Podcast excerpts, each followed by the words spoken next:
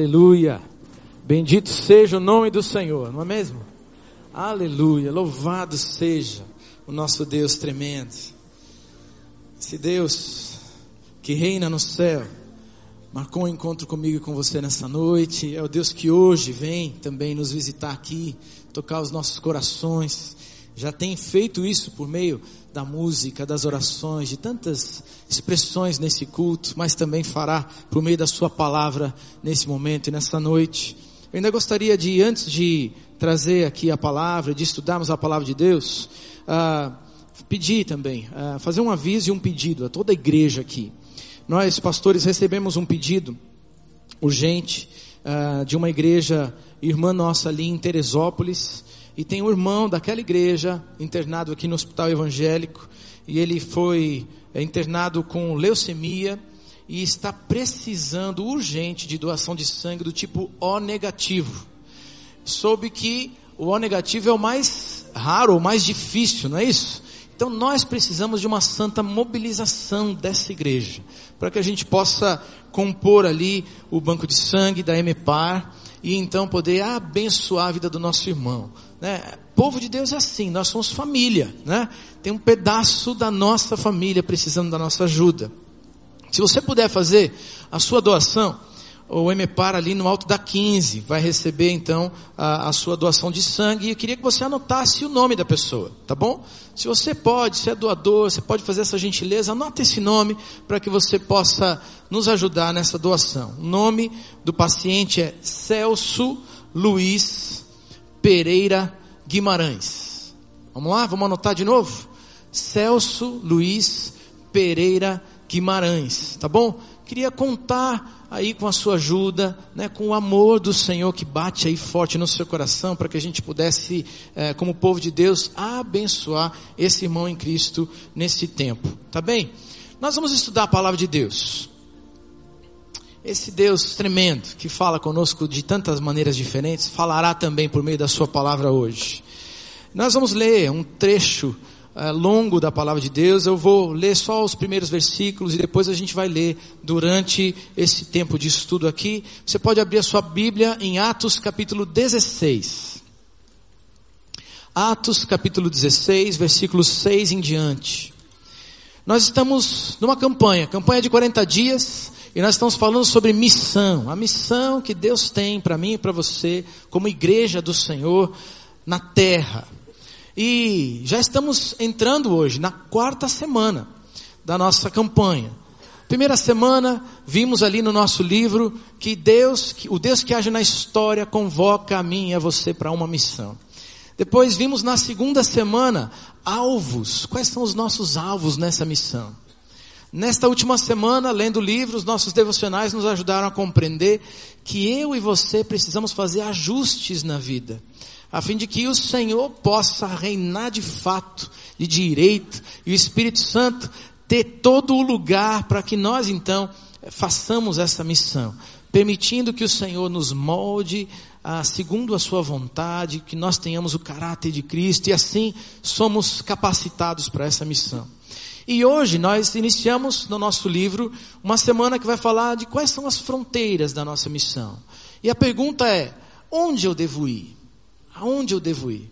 Provavelmente você deve conhecer um texto, um texto da palavra de Deus, em Atos também, que vai dizer: vão em Jerusalém, Judeia, Samaria, até os confins da terra. E essa é a pergunta para nós hoje. Onde eu devo ir para realizar a missão?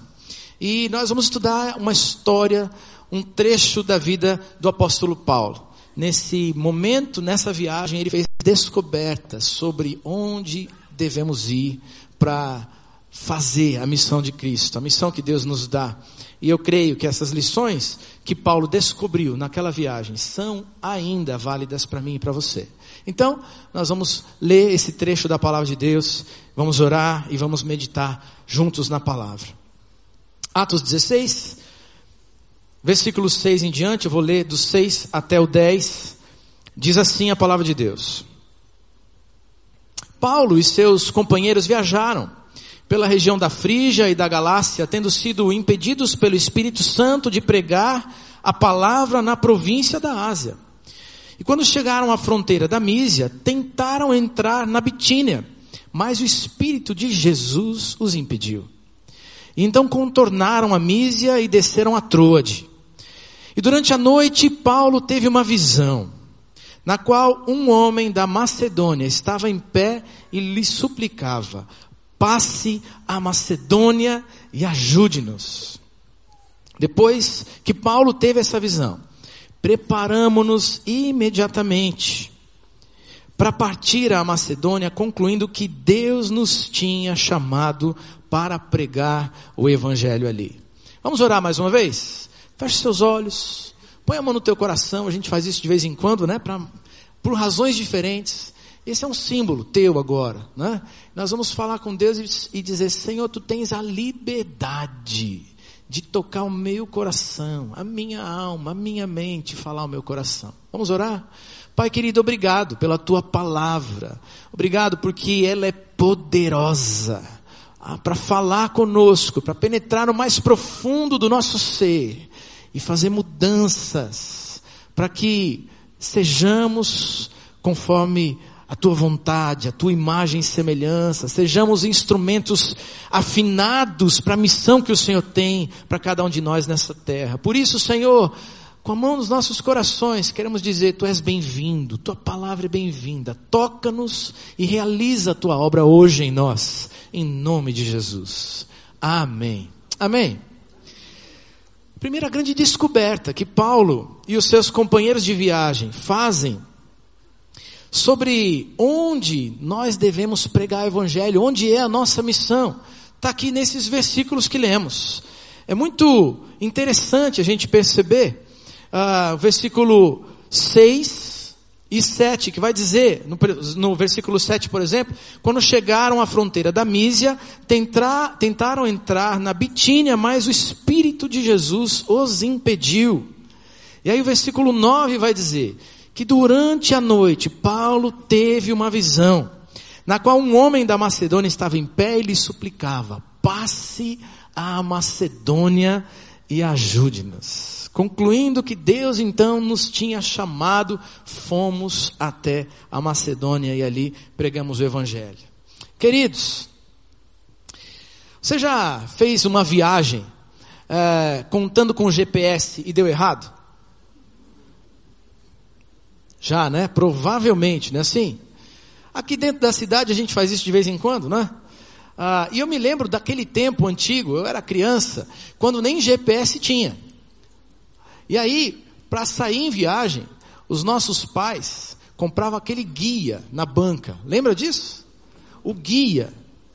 E aí abre aquele mapa na mesa e começa a fazer anotação, e anotar no guia, onde a gente vai parar, onde é que tem posto de serviço, onde é que a gente. Não era assim?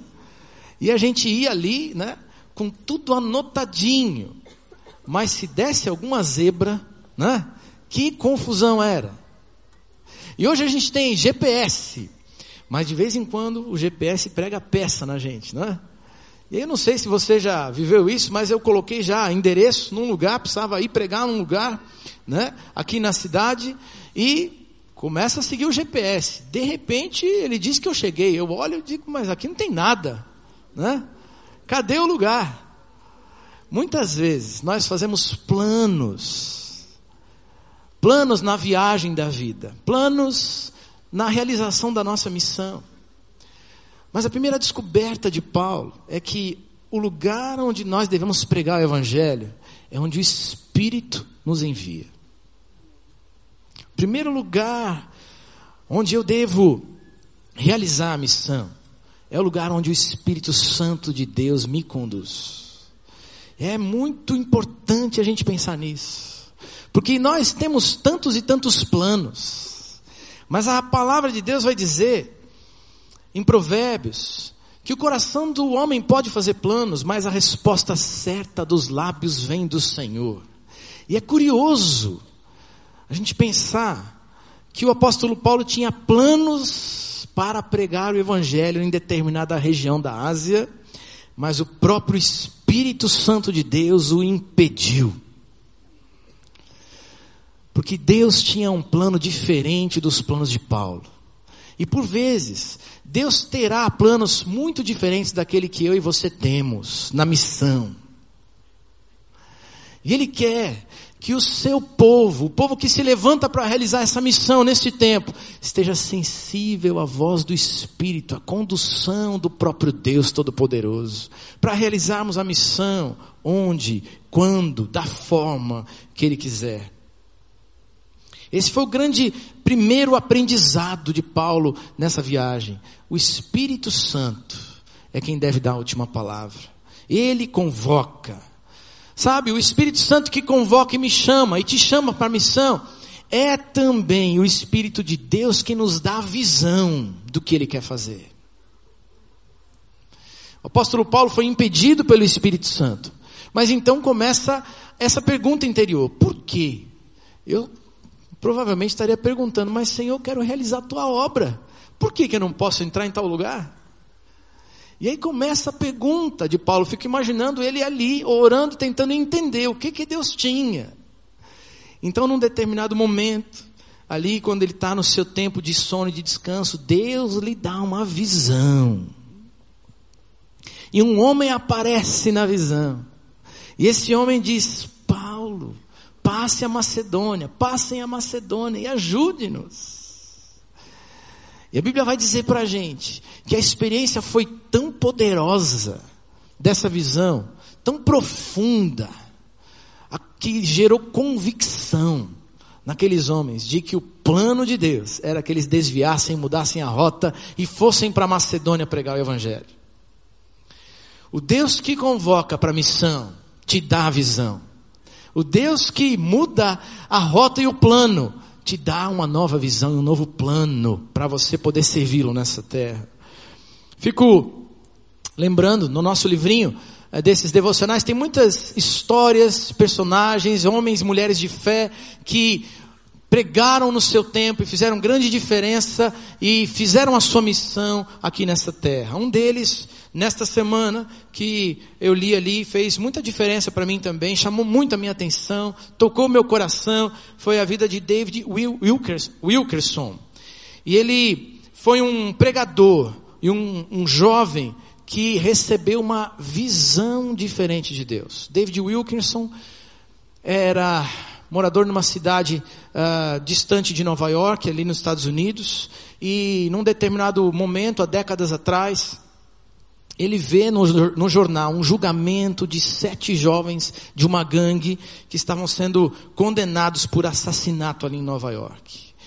E a história vai dizer que esse homem, esse jovem ali ficou tão chocado e profundamente comovido com aquilo que ele viu pela televisão, que ele compreendeu um chamado novo, uma visão nova de Deus para sua vida.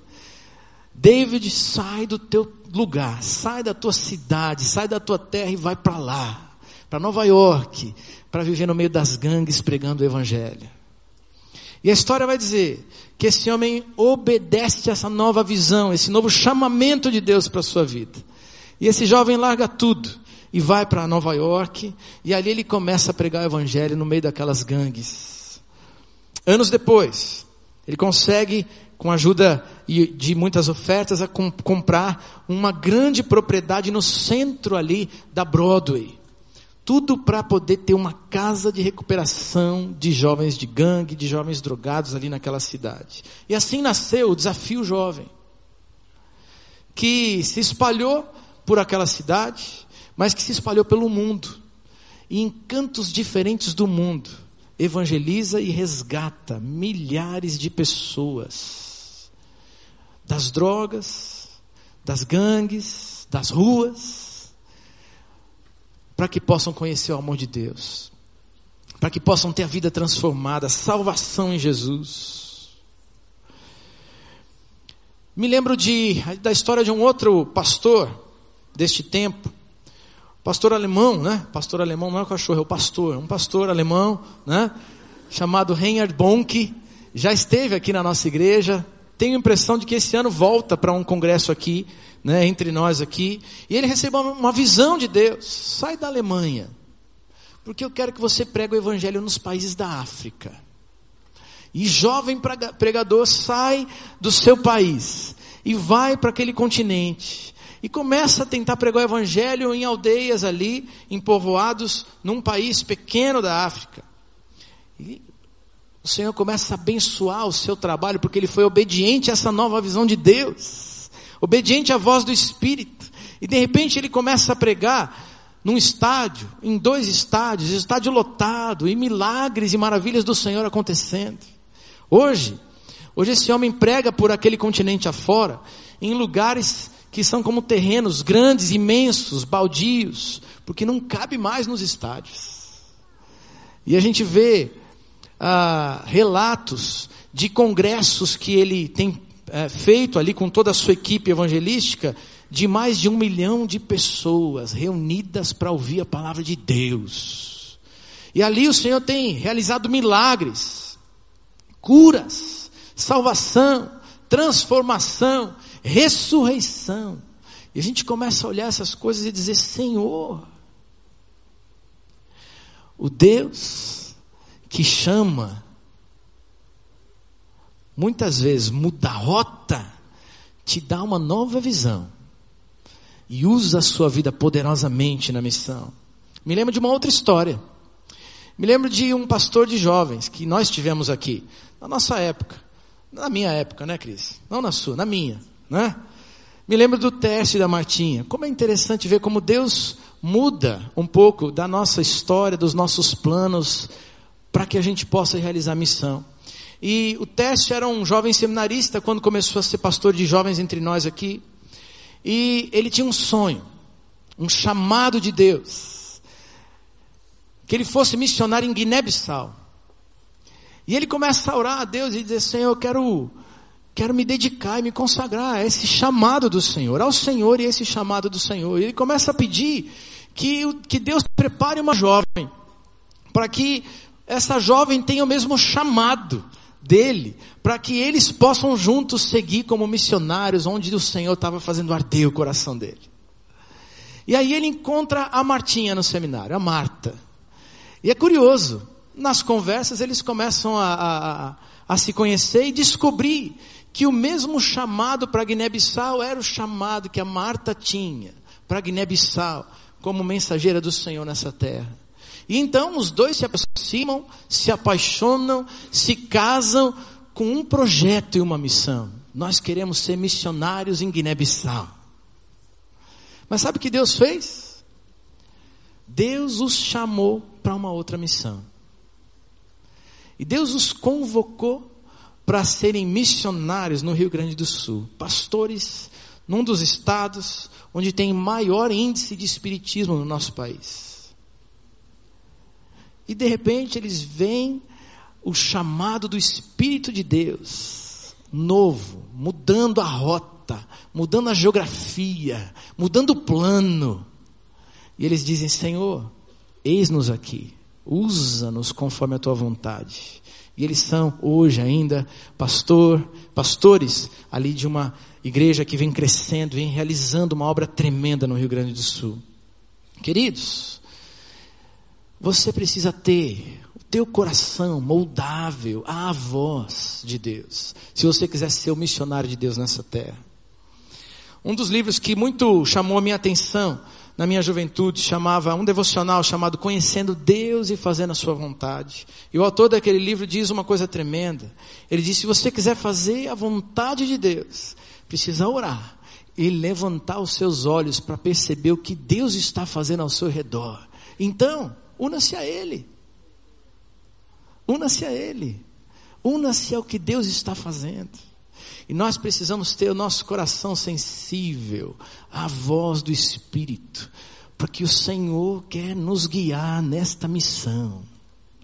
Deus tem uma missão para você. E Ele vai levando a gente, mudando a nossa geografia, para que a gente possa ser, sim, agentes do reino de Deus nessa terra. E quando eu e você estamos dispostos a fazer a vontade de Deus, então os milagres acontecem e a bênção de Deus é derramada na nossa vida e na vida das pessoas que são alvo da nossa missão. Primeira descoberta de Paulo. Onde eu devo ir? Onde o Espírito de Deus me envia. Você está pronto a olhar para o que Deus está fazendo, a orar e dizer: Senhor, o que o Senhor quer? Onde o Senhor quer? De que maneira o Senhor quer? Porque Deus quer usar a tua vida. Deus quer te dar novas visões do que Ele está fazendo.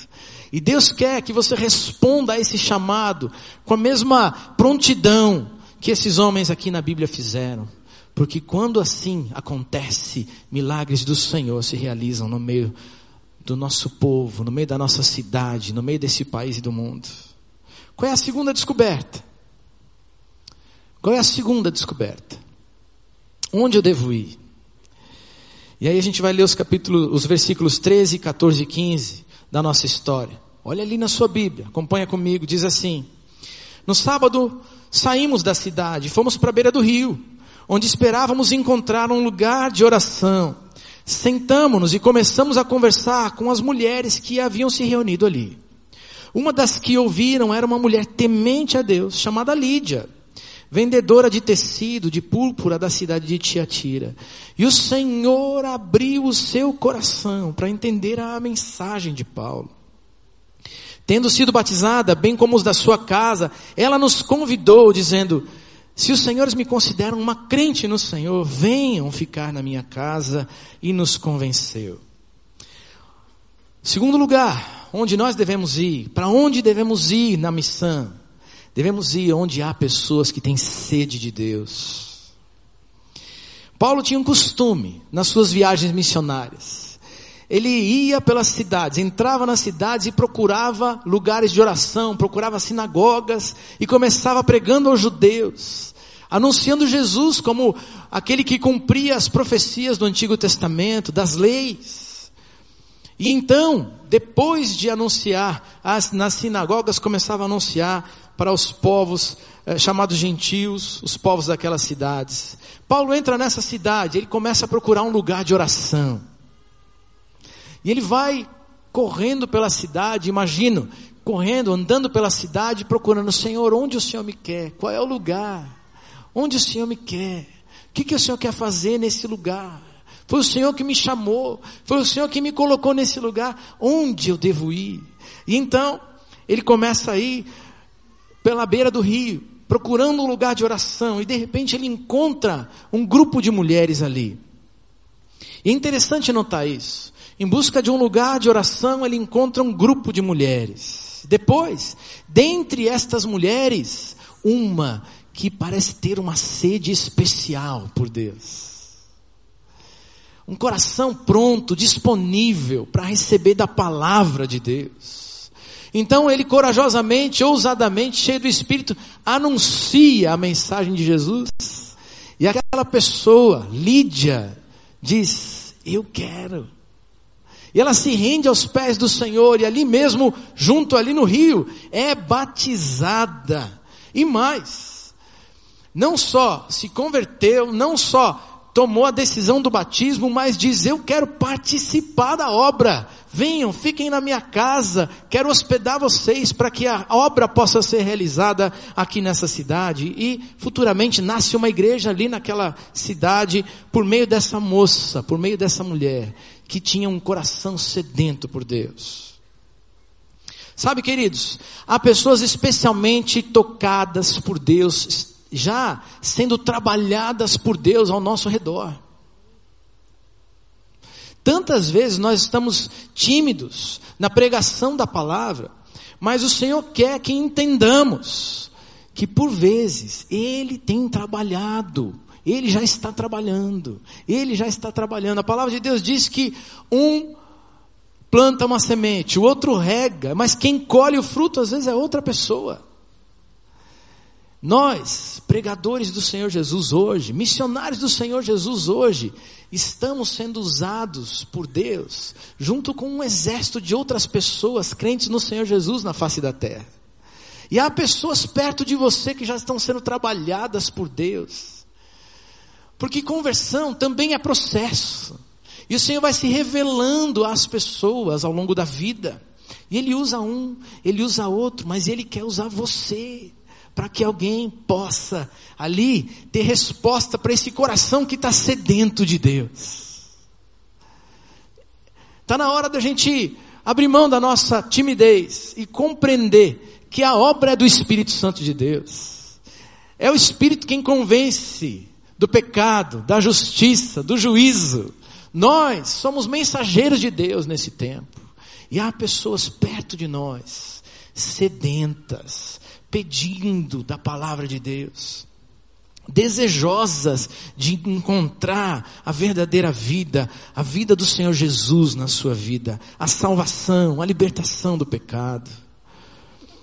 Quando nós começamos a ter essa percepção, então nós começamos a falar do amor de Deus e nós somos surpreendidos pela graça, porque o Senhor vai à nossa frente e realiza coisas tremendas.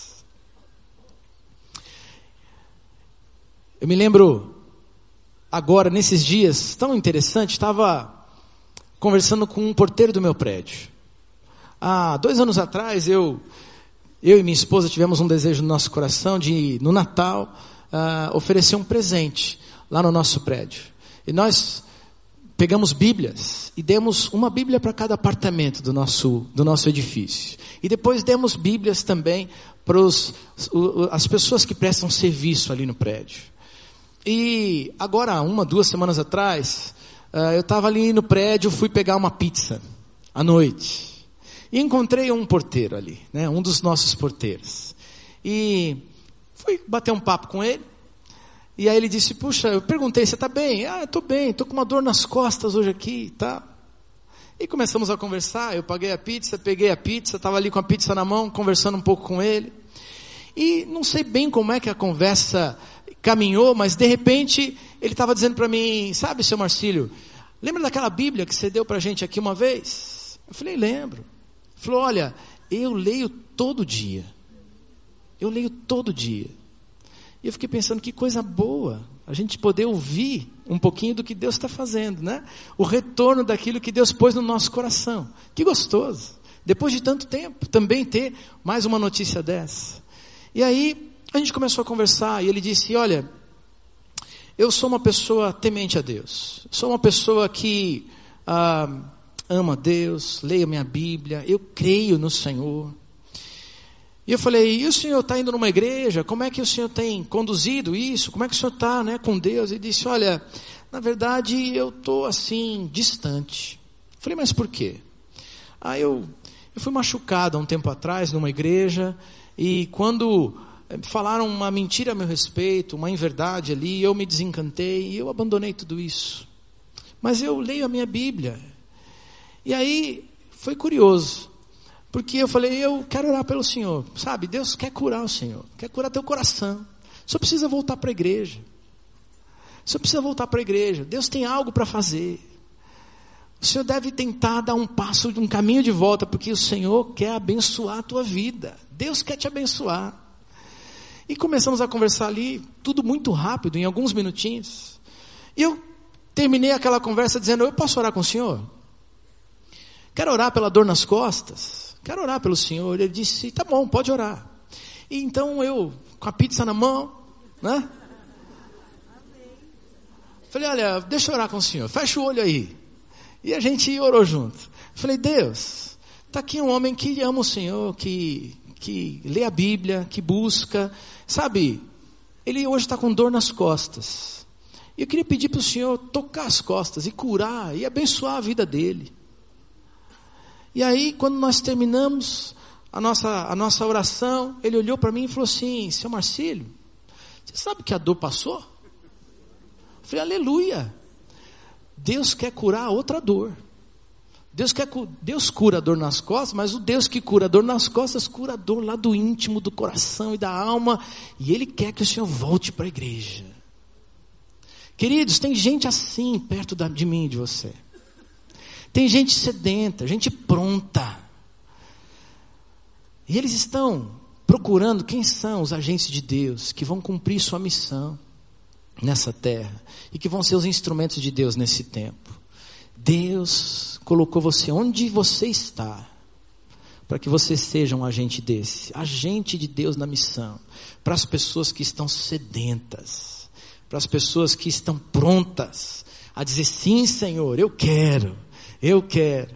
E nós vamos ter surpresas, assim como aconteceu com Lídia, Quem sabe essa pessoa para quem você vai anunciar Jesus seja um pastor do futuro, um missionário do futuro, um líder de célula do futuro, um plantador de igreja.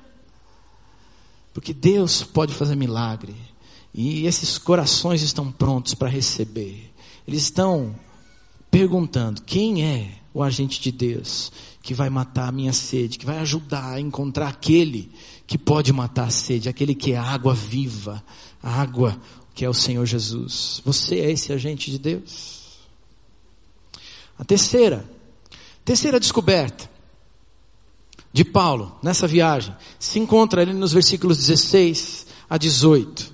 Diz assim a palavra de Deus: Certo dia, indo nós para o lugar de oração, encontramos uma escrava que tinha um espírito pelo qual predizia o futuro. E ela ganhava muito dinheiro para os seus senhores com adivinhações. Essa moça seguia a Paulo e a nós, gritando: Esses homens são servos do Deus Altíssimo. Eles anunciam o caminho da salvação. E ela continuou fazendo isso por muitos dias. Finalmente, Paulo ficou indignado e voltou-se e disse àquele espírito: Em nome de Jesus Cristo, eu lhe ordeno que saia dela. E no mesmo instante, o espírito a deixou. Sabe, queridos, outro ambiente onde nós devemos cumprir nossa missão é onde há escravidão espiritual. Há pessoas que estão sendo escravizadas pelo inimigo, perto de nós aqui dentro dessa cidade, ou lá no outro país, no outro canto dessa terra. Há pessoas escravizadas espiritualmente, e o Senhor levanta a sua igreja, a mim e a você, para serem aqueles que pregam, anunciam um evangelho que transforma, que liberta as pessoas da escravidão. Interessante nessa história, lá, algumas coisas dignas de nota. Ela era escrava, não era dona de si. Ela era fonte de riqueza para os donos dela, com as suas adivinhações. Então ela predizia ali o futuro e as coisas e pessoas ganhavam dinheiro ali com aquelas adivinhações. E eu não sei se foi por isso que Paulo esperou alguns dias para não mexer demais na ordem das coisas, mas o ponto é, quando chega num determinado lugar, num determinado momento, Paulo não aguenta mais aquilo. E ele sabe que há uma intenção maligna, que há uma possessão maligna, que o inimigo está tentando perturbar a, a, ordem e a missão, mas que o inimigo está escravizando uma pessoa. E então ele, com a autoridade que tem no nome de Jesus, diz: Olha, sai, para com esse negócio. E a palavra de Deus demonstra isso de tantas maneiras diferentes, e mais uma vez nessa história, que há autoridade naquele que cumpre a missão em nome de Jesus. E quando Paulo, cheio da autoridade que, que vem daquele que conhece a Cristo e que é cheio do Espírito Santo de Deus, anuncia, ordena que aquele Espírito saia. Imediatamente aquele Espírito saiu e aquela moça pôde ter libertação. Queridos, há pessoas que estão sendo possessas, que estão sendo opressas pelo inimigo, de maneiras muito diferentes hoje. E nós somos enviados por Deus a essas pessoas também. Nós somos enviados por Deus a essas pessoas também. Essa semana, ah, nós vimos aqui na cidade muita coisa acontecer, não é? Nós aqui, pai e mãe, e adolescentes também, o pessoal aí está sabendo de tudo isso, né? É, índice de suicídio aumentando no Brasil, adolescentes que, que se, se, se, suicidaram essa semana aqui na cidade, ou tentaram suicídio aqui essa semana aqui na cidade. E sabe, queridos, nós precisamos abrir os nossos olhos, porque muito mais do que uma questão emocional, uma questão social, ainda que possa ser social e emocional, esta também é uma questão espiritual. Há uma mente por trás de todas essas coisas. Uma mente satânica, Satanás tentando matar, tentando destruir aquilo que Deus quer fazer na vida da gente. A palavra de Deus diz que o inimigo vem para matar, roubar e destruir mas há libertação e vida quando o Evangelho de Jesus é anunciado, porque ele é o poder de Deus para todo aquele que crê. Há libertação, há salvação. E nós precisamos anunciar. Muito mais do que discutir se nós devemos ver determinadas coisas, ver a lista, ou ver o filme, a série que está passando sobre esse tipo de coisa. Muito mais do que isso, nós precisamos dobrar os nossos joelhos, orar, interceder pela nossa juventude, pelas nossas famílias, e nós precisamos agir, precisamos anunciar o Evangelho de Jesus neste tempo, na nossa sociedade. Porque o Evangelho de Jesus é aquele que tem o poder para transformação. O Espírito Santo de Deus vem, visita, transforma, liberta. E nós precisamos fazer isso. Fiquei me lembrando de algo interessante. Porque uma das coisas que foram faladas aqui nessa semana é que algumas pessoas começaram a tentar criar listas do bem. Eu falei, que coisa boa, porque a gente aqui na nossa campanha de 40 dias, criamos uma lista dessa. Né? No nosso projeto Células em Missão, nós temos ali uma lista de 40 ações, que são atos de bondade, atos de amor na cidade.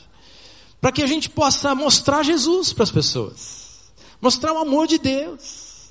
E ali tem dicas diferentes de como a gente pode fazer. E olha, não é só para uma célula, é para você. Baixa lá no site, né?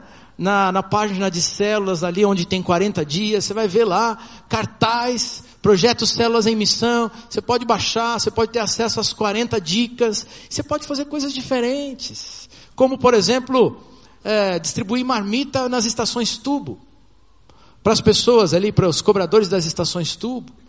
É, você pode ah, dar um, um chocolate, alguma coisa assim no seu prédio, como eu falei aqui que eu já dei Bíblia em, uma determinada vez.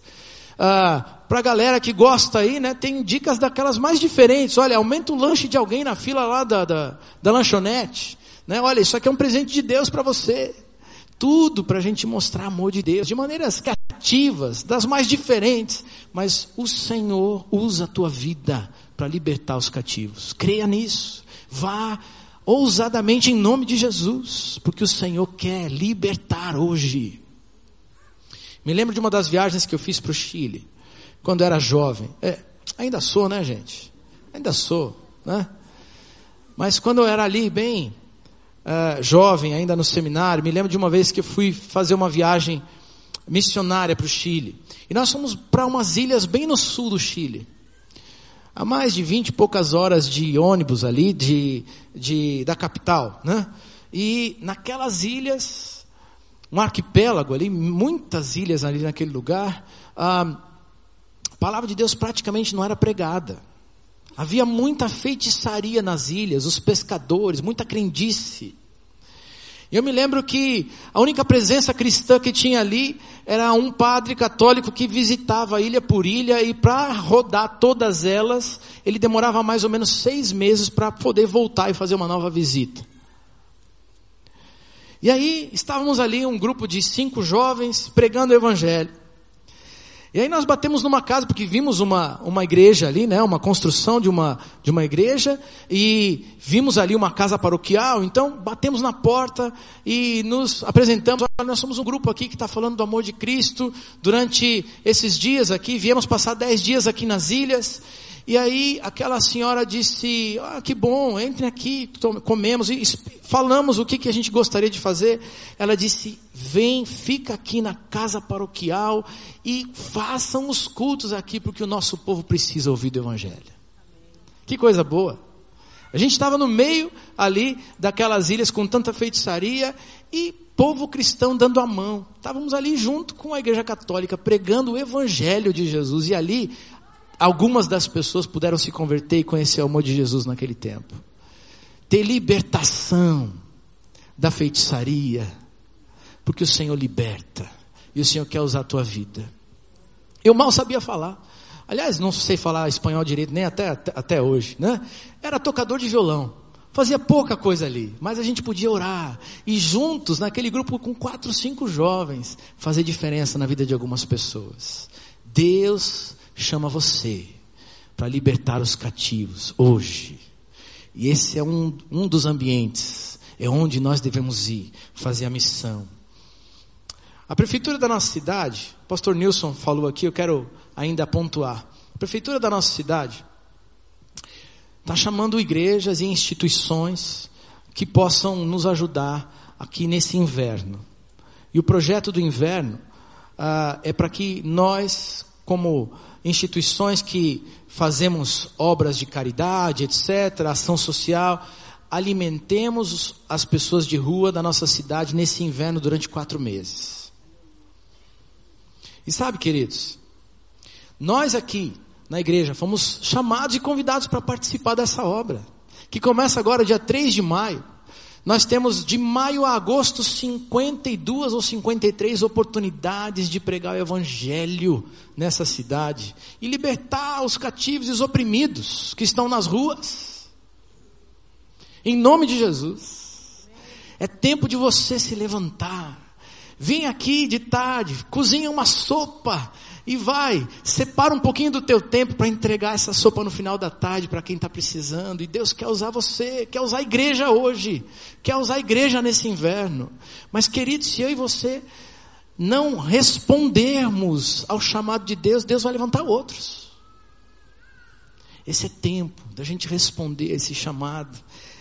Os agentes da missão precisam ir libertar os cativos. Se você quiser participar disso, você pode depois procurar ação social no final do culto e dar o seu nome. Mobiliza algumas pessoas, vem fazer o bem, vem falar do amor de Jesus, vem pregar o evangelho e libertar os cativos. Outro lugar onde nós devemos ir se encontra no versículo 16, segunda parte, versículo 19, que diz assim a palavra de Deus: essa moça ganhava muito dinheiro para os seus senhores com adivinhações. E percebendo, no versículo 19, percebendo que a sua esperança de lucro tinha se acabado, os donos da escrava agarraram Paulo e Silas e o arrastaram, os arrastaram para a praça principal diante das autoridades. E o texto depois vai dizer que eles foram presos. Queridos, nós devemos ir também onde há resistência ao Evangelho. Porque os resistentes ao Evangelho também precisam conhecer o amor de Cristo que transforma. Sabe? O resistente é aquele que vê a obra de Deus, mas ainda está com o coração duro, endurecido. E não se entrega àquilo que é a manifestação da graça de Deus quando percebe. E às vezes demora mais tempo. E não é porque ele é mais duro à mensagem do Evangelho que nós devemos abandonar esta pessoa na nossa missão. Há projetos de Deus para aqueles que são resistentes ao Evangelho. Talvez ali esses homens que eram donos dessa escrava eh, fossem, né, provavelmente o que a gente pode perceber aqui no texto, duros e corações endurecidos para o Evangelho por causa do lucro, por causa do dinheiro, por causa dos benefícios que tinham com as adivinhações, pelo poder, talvez, a influência que tinham naquela comunidade, por causa das adivinhações que, elas, que, ela, que essa mulher tinha ali no meio. Mas sabe, queridos, há corações endurecidos no meio do, da gente por causa das tradições e as culturas religiosas das famílias. Há corações endurecidos, porque a tradição familiar aponta para uma determinada religião e às vezes a gente não busca e não conhece, essas pessoas não conhecem o amor de Deus e não se rendem à graça de Jesus, mas elas precisam de homens e mulheres que investam nelas, ainda que o coração esteja endurecido.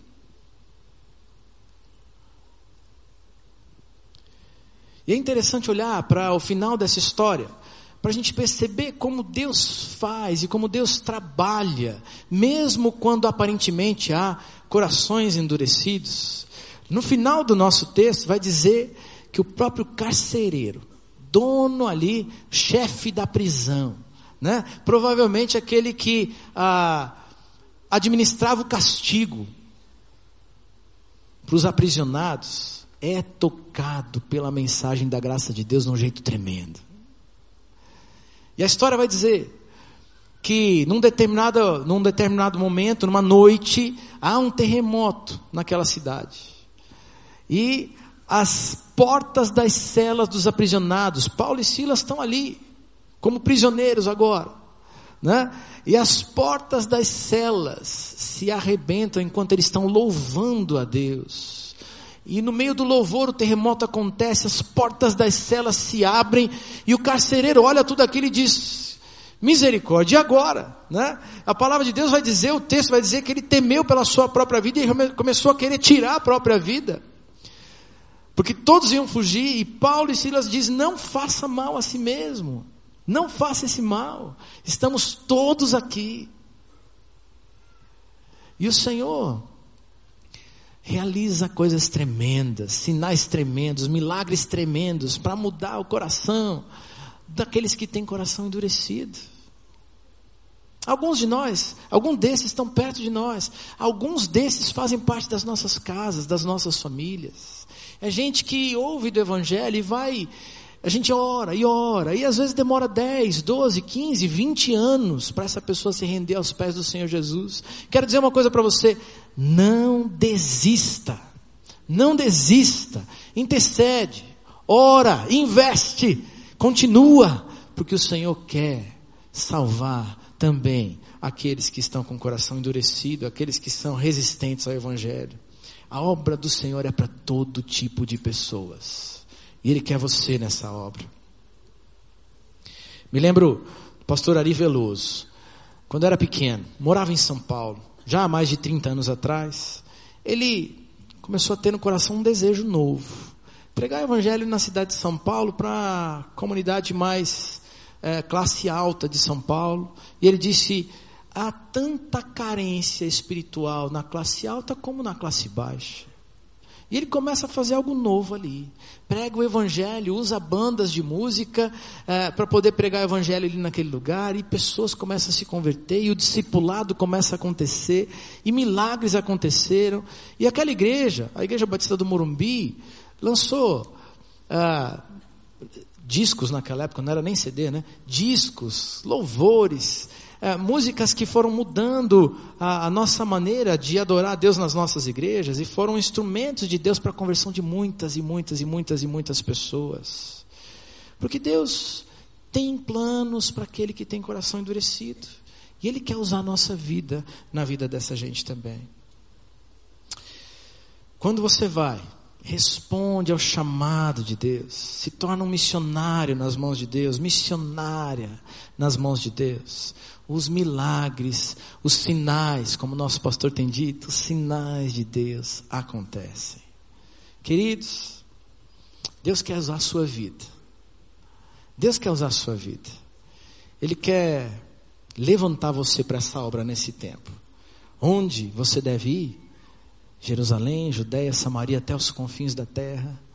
Onde você deve ir? Aqueles que têm sede, aqueles que estão aprisionados por Satanás, aqueles que têm coração endurecido, aonde o Espírito Santo envia.